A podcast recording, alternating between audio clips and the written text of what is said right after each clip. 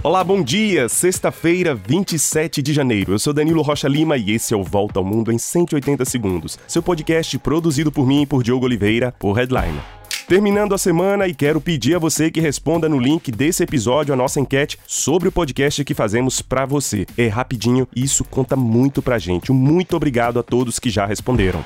Começamos o dia com notícias da Amazônia. Um estudo publicado na revista Science alerta que mais de um terço da floresta amazônica foi degradado pela atividade humana. Fogo, extração de madeira, efeitos de borda e da seca representam 38% dessa degradação, ou seja, 2,5 milhões de quilômetros quadrados da floresta. Os pesquisadores da Unicamp e de outras instituições dizem que a Amazônia está prestes a fazer uma transição rápida de paisagem natural para um terreno degradado e transformado transformado sob a pressão do desmatamento e da mudança climática global. O presidente Lula prometeu acabar com o desmatamento na Amazônia até 2030.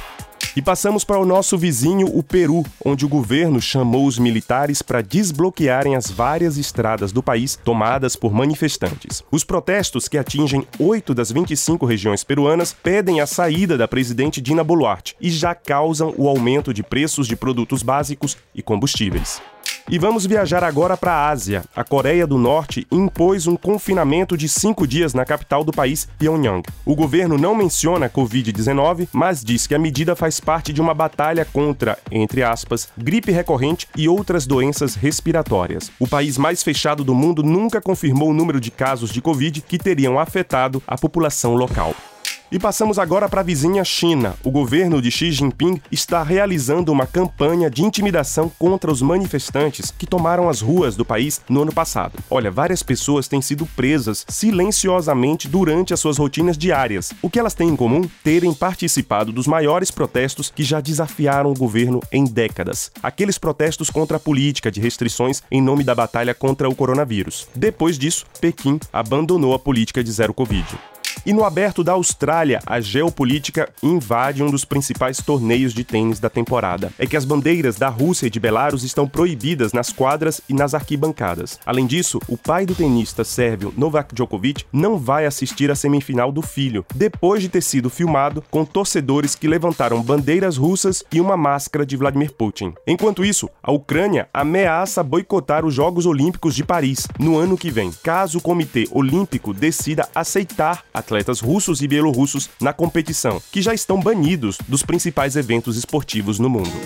Fala pessoal, Bianca Sakai da Headline invadindo aqui para te contar que nós temos uma newsletter, o Mirante Headline. É uma curadoria finíssima do que saiu de melhor no jornalismo independente na semana. Para assinar é só acessar headline.com.br/mirante.